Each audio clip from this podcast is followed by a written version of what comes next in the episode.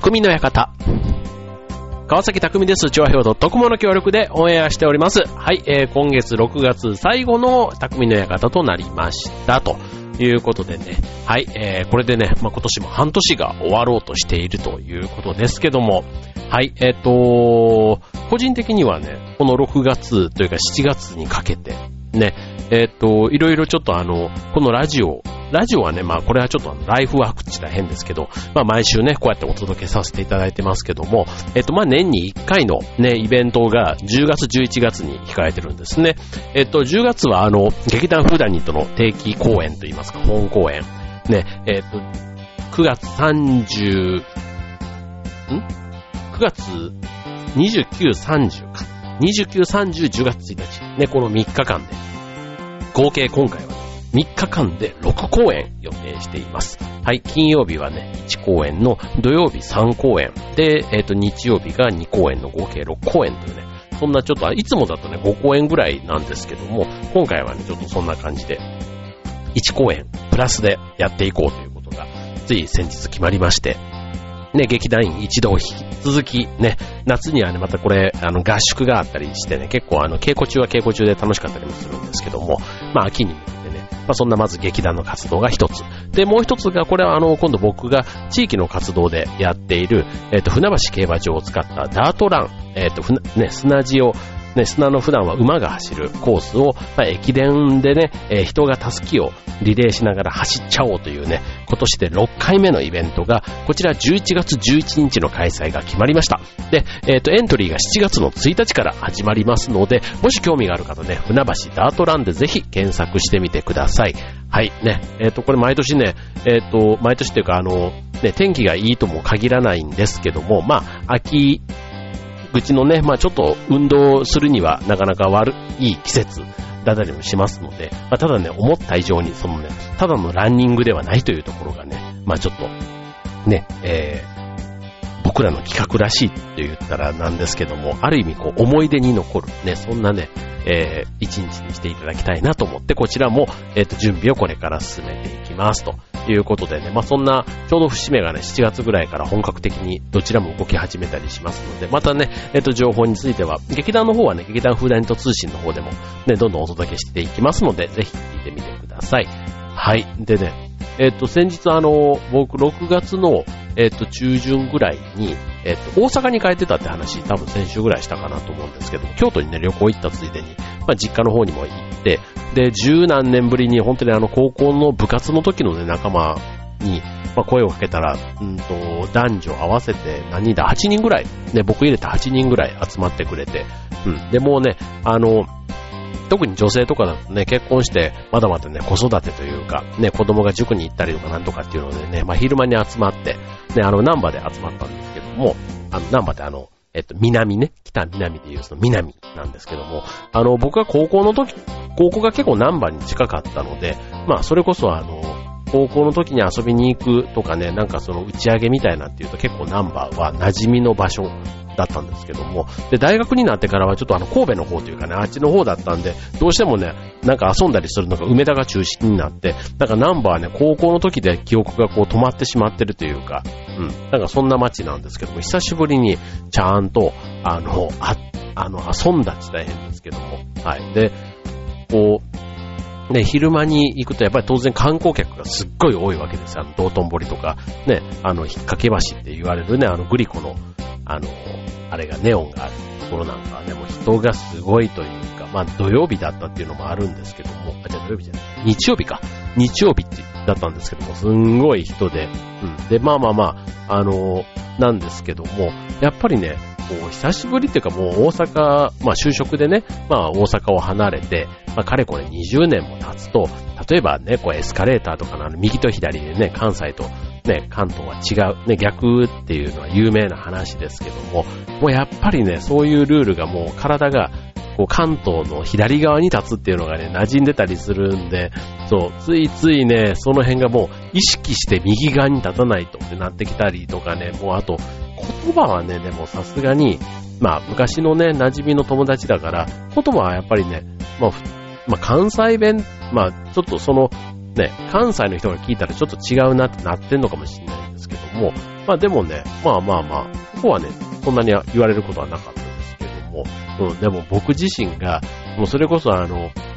食い倒れってね、お店潰れましたけども、食い倒れ人形はね、未だに健在なんですね、あの建物の中に。そうだから、食い倒れ人形なんか見ると、おおって思ったりとか、ね、カニ道楽のカニだとか、ね、あの、フグの、ね、えっ、と、ズボラ屋の看板だとか、なんかね、大阪っぽいやつっていうのをね、久しぶりに見るとね、今回ちょっとあの、ついついみんなで写真撮ろうなんて、あの、関西の人たちはみんな嫌がってましたけど、いややもうお前一人で撮ってこいみたいな感じだったんですけども、ついついみんなでね、イエーイとかつって、あの、グリコンのやつとかバックにしたり、撮ったりして結構楽しかったんですけども、まあそれで、あの、まあそういうね、関西の馴染みというか思い出話みたいなんでいくと、今度ね、吉本、ね、やっぱり関西と吉本ってもう切っても切れないというか、今でこそね、全国区になってね、ルミネ座吉本だとか、ね、ルミネもね、えっ、ー、と、新宿だけじゃなくて、今は幕張の方にもあったりして、ね、こう、楽しめるわけですけども、えっ、ー、と、まあ、関西とかでね、結構面白いことを言う子供とかは、まあ、あんた大人だったら吉本行き、みたいなのがね、当たり前のようにこうね、吉本に行き、吉本みたいとかね、誰々と誰々の会話が吉本みたいとかね、結構吉本っていうのがね、本当になんかあの子供の頃から、こう、馴染みがあるというか、で、なんでしょうね、あの新喜劇っていうのをね、こう、テレビ番組でもね、こう、レギュラー番組としてずっとやってたりするのを見てたりするんで、こう、子供の時というか、あんまり関西にいた時にね、この、ナンバー、グランド花月だとか、いわゆる花月っていうね、あの、お笑い、その吉本のね、新喜劇とかが生で見れる。そういうところにね、あん、あんまりっていうかもう、一回行ったことあるかなないかなぐらいかなと思うんですけど、ほとんど行ったことがなくて、そう。で、なんか、まあ、テレビでも見れるからっていうのもね、まあ、一つあったんですけども、うん、なんか、これが逆にこう関東に来て、ね、ルミネ座吉本とかね、み、改めてこう生で見ると、まあ、そのね、学生の時と大人の感覚で随分もう変わってきたっていうのもあるんですけども、こう生で見るライブの面白さというか、うん、それは全然違うなぁなんて思ったり、あと、ね、生のライブというか、ね、僕の、その、例えば劇団の、ああいう芝居なんかももちろん生の、ね、良さっていうのが多分伝わってるんじゃないかなとこう思いながらやってますけども、あの、生のものって別にあの、お笑いだけじゃなくて落語とかでもね、あの、の、お能とかね、ああいったものなんかでも、この生の、なんかこうね、人のこう、エネルギーっていうのかな、熱感というか、なんかそれが伝わってくるのがやっぱりね、テレビだ、テレビでも面白いんですけども、その、なんちゅうの、足音だとか、ね、その、ちょっとした仕草とかね、そのテレビだとやっぱりそれなりに、こうね、細かいとこまでは伝わってこないところが、やっぱりライブ感っていうのが全然ね、こう足を運ぶと違うなぁなんて思って、はい。ということで、あの、今度ね、あの、大阪の、それこそナンバグランド花月とかね、NGK なんて言われて、そっちの名前はね、あの、有名というか、馴染みがあるんですけども、実際まだ僕ね、ナンバーグランド花月って足を運んだことがないので、はい。改めてね、ちょっとあの、そういう、ね、えー、お笑いの、今日は、えー、吉本の吉本ライブの楽しみ方。今日はそんなテーマでお送りしたいと思います。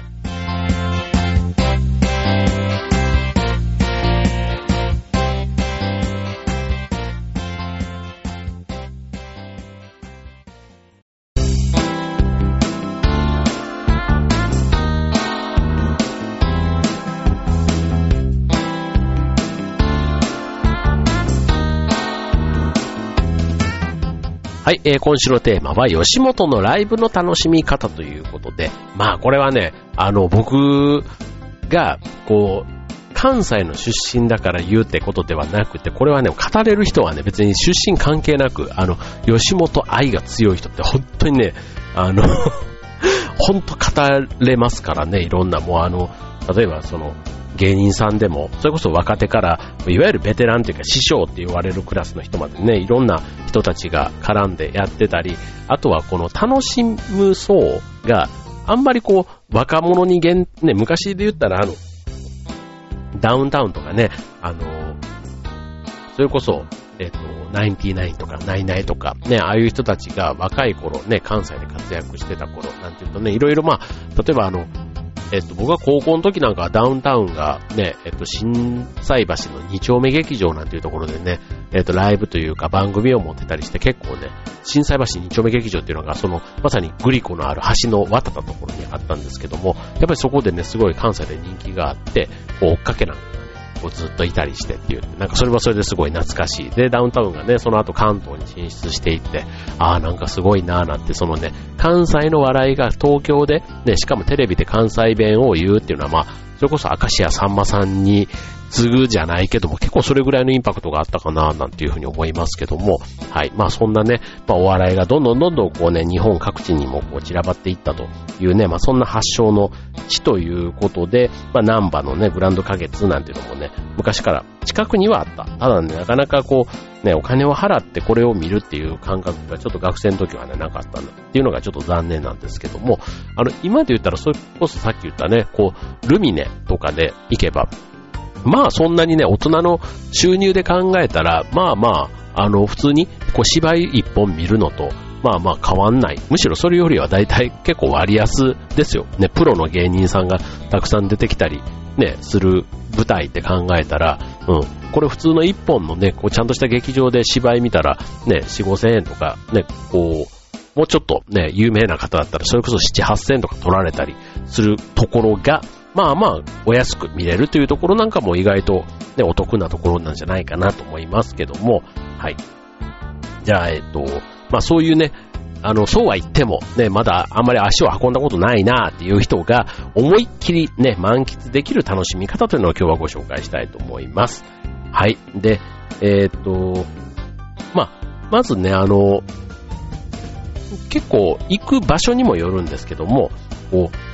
芸人のね、こう、キャラクターというか、あの、ゆるキャラみたいなね、ああいったものなんかもね、こう、いたりするんですよね、場所によっては。うん。で、あとはその、お土産物、ね、土産物屋さんなんかもやっぱりね、こうね、ギャグが効いてるというか、シュールとかじゃないんですよ。もう、ドストレートなギャグが、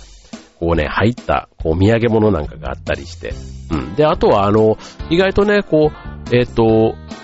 その舞台に出て、出てた芸人さんが同じエレベーターに乗ってたりとかね、なんかそんなこともあったりするので、こう実際にね、こう、いわゆるこう舞台とかだとなかなかね、役者というか出演者とね、お客さんが同じ空間にっていうとそんなにないと思うんですけども、吉本の場合はね、結構そういうのが意外とあるというところが、まず一ついいところなのかなと思いますけども、はい、えっ、ー、と、まずあの、公演のね、えー、回数というか、ね、えっ、ー、と、まあ平日とかだと大体2回ぐらいやってるのかな。で、えっ、と土日とか、あとはそういう休み、ね、ね、夏休みとか、年末年始とか、だと1日3、4回の公演があったりしますので、はい。で、えっ、と、夜の公演なんかもね、あったりして、で、事前にね、こう、誰が出るかなんていうスケジュールもこう、決まってたりしますので、はい。まあ、しっかりその辺チェックしていただければいいんじゃないかなと思いますけども、はい。で、えっ、ー、と、まあ、座席は基本全席が指定というところですので、これあの劇場にもよりますけども、まあ、大体5000円未満で普通に見れますよね。はい。えっ、ー、と、はい。で、まあ、なんちゅうお弁当っていうかね、あの持ち込みができるんですよね。だから食べながら見るっていうのもまたこれ一つあの魅力かなと思うんですけども、えっ、ー、と、そう。で、あと、えっ、ー、と、昼間の公演だとちょっと安かったりするんです。うん。えっ、ー、と、2500円とか3500円ぐらいで見れたりもするし、で、別にそれであの、出てくる芸人さんが、知らない芸人さんが出てくるわけじゃなくて、しっかりあの、有名な方がたくさん出てきたりするので、はい、これはこれでね、また、ね、平日休みの人とかだったりすると、意外とリーズナブルに楽しめるっていうのも、これまた魅力の一つかなっていうふうに思いますけども、あの、さっきのご飯ね、ご飯本当にあの、本、始まっちゃうとね、こう、ね、やっぱりその、お笑いというか舞台に集中してみたいので、まあできたらね、まあ始まる前とか休憩時間のちょっと合間をね、塗って食べた方がいいかなと思いますけども、まあ自分の席でね、飲み食いができるなんていうのもね、僕は結構好きなところの一つになりますね。はい。じゃあちょっとこの後ね、えっ、ー、と、どんな風に楽しめるのか、引き続きお伝えしたいと思います。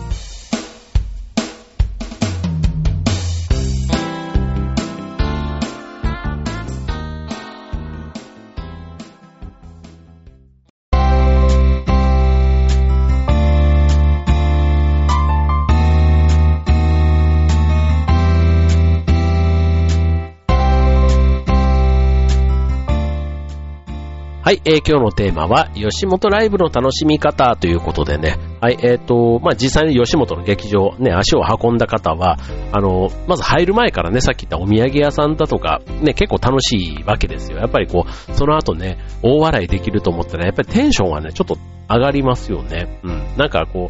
う、なんだろうな、この、笑いの、笑いが、こう、体の、なんかを活性化、ね、あの、よくあの、癌細胞なんかもね、こう笑いで、えー、っと、の時に出てきて、笑い、笑うと活性化するナチュラルキラー細胞っていうのがあって、で、それが癌細胞をね、やっつけてくれたりするみたいなね、その、笑う効能みたいなところってすごく、いろんなところで取り上げられたりしますけども、まあそういうね、なんかその、いよいよ始まるその笑いの世界の前の、まあ、準備って意味では、そういう土産物屋とか、なんかそういったところもね、しっかり、あの、プロデュースというか、コーディネートされてるのが、まあ、吉本劇場のね、あの、素晴らしさかなと思うんですけども、じゃあ、実際に、劇場内に入ってみるとどうなのっていうところで言うと、えっ、ー、と、まあ、あの、開演前からね、あの、前座っていう、まあそういった形で芸人さんが舞台に出てきたりするわけですよ。ね。で、いろいろね、ここはもうあの、ネタを披露するというよりは、まあ、お客さん、ね、客席を温めるみたいな役割で、結構ね、お客さんとのやりとりがね、できるから、まあ、あの、そういうの絡みがね、好きな人だったりすると、できたら前の方の席とかでね、あの、で、うまく、ね、こう、やっぱりお客さんもね、絡ん、うまく絡んであげると、芸人さんのノリもさらに良くなってくるので、まあその辺って結構お客さんにも、まあまあ、ちょっとスキルがいるのかなと思いますけども、ただあんまり狙っていかずにね、自然体でいた方が、あの、全体としてはいいのかなってしますよね。あまりこう、なんていうクロートというかね、その離れしたお客さんのとこだと今度お客さん同士でちょっとね、距離感を感じてしまうみたいなことがあったりするので、うん。まあ、ただどっちにしても、あの、そのね、お客さんも知らない人なわけですから、まあ、全体でね、こう、楽しめばいいというか、あんまりなんか遠慮しなくて、なんか声を出すことに対してもね、遠慮する必要がないなっていう雰囲気が、まあ、最初の、その、前座の部分でね、えー、実感できるかと思います。はい。で、あとはね、まあなんかいろいろ、その自分のこうプライベートに関わるような話、例えば結婚してるしてないとかもそうでしょうけど、ね、誕生日がどうだとか、ね、なんかあの、いろんな、ね、今日はな、どうし、お互い二人どういう関係なのとかね、まあそういう話も含めて、まあいろいろ、あの、なんかサプライズ的な企画なんかもね、この本編が始まる前はやってたりするんですよね。はい。で、えっ、と、さて、そんな中で公演が次始まるということなんですけども、えっ、ー、と、大体あの、前半は90分漫才、で、後半は新喜劇っていうね、そういうプログラムが定番なんですけども、あの、ルミネとかでも新喜劇がないパターンっていうのもあったりするんですね。だから僕は新喜劇があるパターン。ね。あの、だ休憩時間がその間あったりするんですけども、はい。で、これが、あの、僕は、吉本行くときはいつも狙っていきますけども、はい。もうね、あのー、いいですよ。なんか幸せな気分になる。うん、こう、なんだろうな、こう、なんか頭が、頭がいいというかね、芸人さんはね、基本的に頭がいいって一般的に言われますけども、うん、なんかね、それをね、本当に、ああ、こういうのって、ね、こう、なんだろう、こう、ショー、ショーをする人、だ自分もそのね、劇団っていうことで舞台には立っていますけども、うん。なんかね、こう、見せ方みたいなところが本当にね、勉強になるんですよね、なんか。なんか、だからちょっとね、見方が単純にこうね、お笑いとして、ね、お笑いも一応ネタ帳みたいなのがあって、ネタが決まってるわけじゃないですか。だからそれを、ね、同じように、言葉としては喋ることができるわけですけども、それでも受ける受けないっていうのはもうその人のこう、なんだろう、間の取り方とか、あとはね、見た目ももちろんありますけども、ね、なんかそういうところがトータルして、あ、この笑いにつながってんだなぁなんて思ったりするとね、本当にこう、あのちょっとしたおわ笑いを取るこのつ、ツボというかコツというか、なんかそういうこともね、あの、いつも見に行くと感心させられるとこなんですけども、まあそんな難しいことはね、あんまり考えずっと考えてるわけではないんですけども、はい。まあ、ただ本当にね、ひたすら笑いがね、続く場ってすごく幸せだなぁなんてね、なんか客観的にね、あの、前のめりにそこにのめり込んでるんじゃなくてね、そこに巻き込まれてるお客さんとかも見ててね、なんかこう、楽しい時間にいつもなるわけですけども、はい。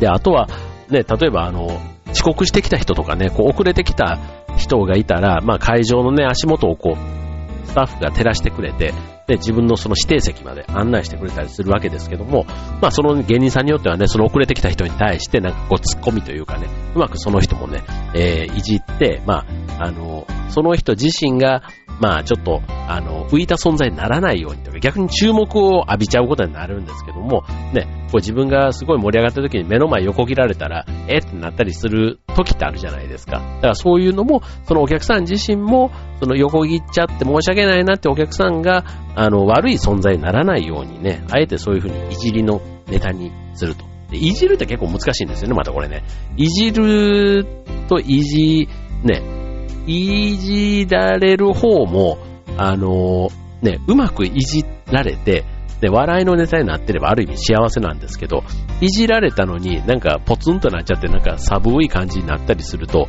そう、あのー、ちょっと残念な気持ちになるじゃないですか。はい。なので、あの、そういうね、いじりいじられのポイントみたいなところ、うん、そう、そこは、ちょっとこのね、やっぱりこう、プロがやってる話なので、そう、うまく、こう、場を取りなしてるというか、まあそんなにね、別に遅れてきた人にばっかり注目をさせるわけではないんですけども、それがね、偶然、たまたまそのタイミングで入ってきた時になぜかその言ってたネタとね、うまく絡んでたりもするんで、これはもうなんか、だたまたまね、別にその遅れてきたお客さんが狙ってその時間に入ってくるわけじゃないので、その辺のこのアレンジの仕方っていうのかな。なんかそんなところもね、この起点が効くというか、ね、感心するところですね。はい。まあでもあの、これをね、こう、計算、まあ計算なんでしょうね。計算とあと引き出しが多いっていうのかな。まああのパターン、このパターン、ね。あのー、っていうのは、やっぱりこう、ベテランクラスになってくるとね、その引き出しの多さ、ね、同じ場面でも、男性だったらこう、女性だったらこうっていうのもね、そうだし、それが年齢がね、えー、っと、年配の方から子供までね、それぞれのパターンでね、こう何パターンもこうね、いじり方というか、突っ込み方を持ってたりするっていうのもやっぱりこれはね、今度、師匠クラスというかね、ベテランクラスのなせる技なんだなと思いますよね。あとこうね、笑うね、ところも、ドッカンドッカンっていうのももちろんいいんですけども、これね、クスクスっていうか、なんか自分だけわかる的なね、なんかわ、ね、そこら辺のこう、緩急というかメリハリというか、あるところもやっぱりなんかね、こうね、あの、笑わせる側の、こう、度量、力量なんだな、なんていうのもね、いつもね、見終わって感心しますよね。はい。で、あとは、さっき言ったね、後半のお楽しみの新喜劇。ね、こう新喜劇はね、ほんとなんかこうね、定番というか、もうね、やることが分かってるのに笑えるというね、もうなんでしょうね、この、まあでも本当ね、こう、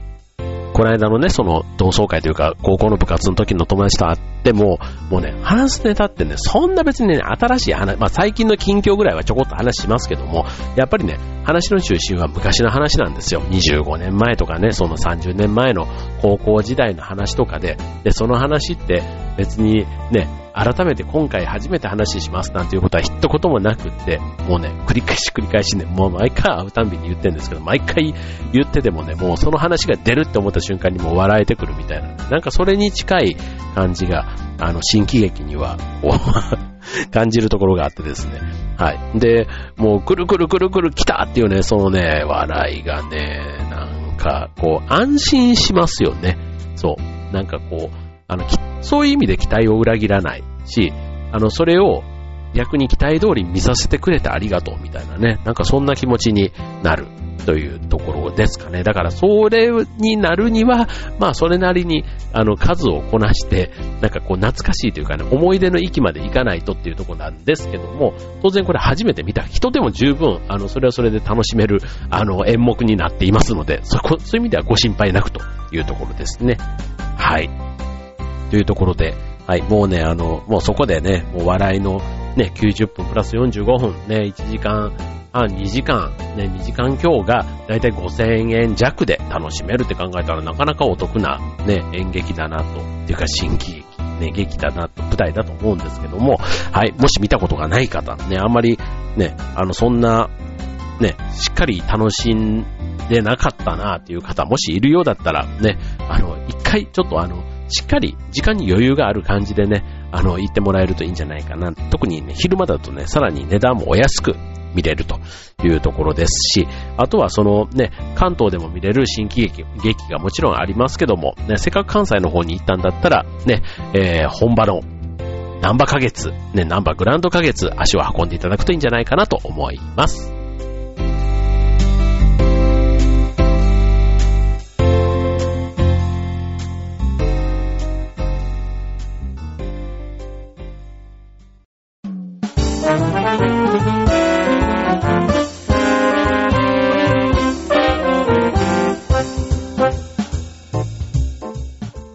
はい。えっ、ー、と、今度9月末から10月1日までの、えっ、ー、と、劇団フーダニットの本公演、えー、素晴らしき自主というタイトルなんですけども、こちらの作品を、えっ、と、ミステリー作家、ね、現役の推理小説作家の若竹七海さんが書き下ろしで書いてくださった、えっと、そういう意味では劇団にとっては第4作目のオリジナルの台本になるわけなんですけども、はい。で、こちらね、あの、若竹先生の作品っていうのが、いわゆるあの、まあ、誰かが例えばね、まあ、ミステリー劇団だし、ミステリー作家さんですので、まあ、誰かが死んだりとかね、そういった事件が必ず起こる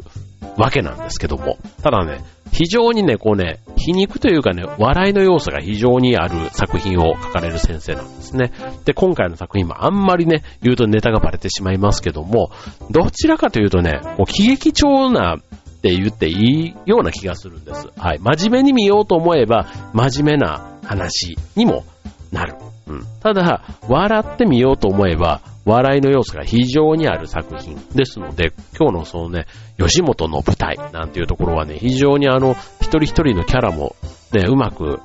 味わいとしてね、入れていけば、うん、なかなか今までの劇団には、劇団フーダニットの提供したね、お芝居の中にはなかった、ね、こう、ちょっと腹を抱えて笑っちゃうみたいな、ね、こう、あのー、ね、こう、笑いは元気の源なんていうのも言いますけども、本当にね、楽しい、笑って、こんな舞台久しぶりに見たなっていう、そんな感じでね、えー、今回の舞台楽しんでいただけたらなと思っているので、なんか僕自身はね、久しぶりにこうね、ちゃんとあの、吉本の舞台の、なんかね、あの、掘り下げを自分の中でしてみたいななんて思ってい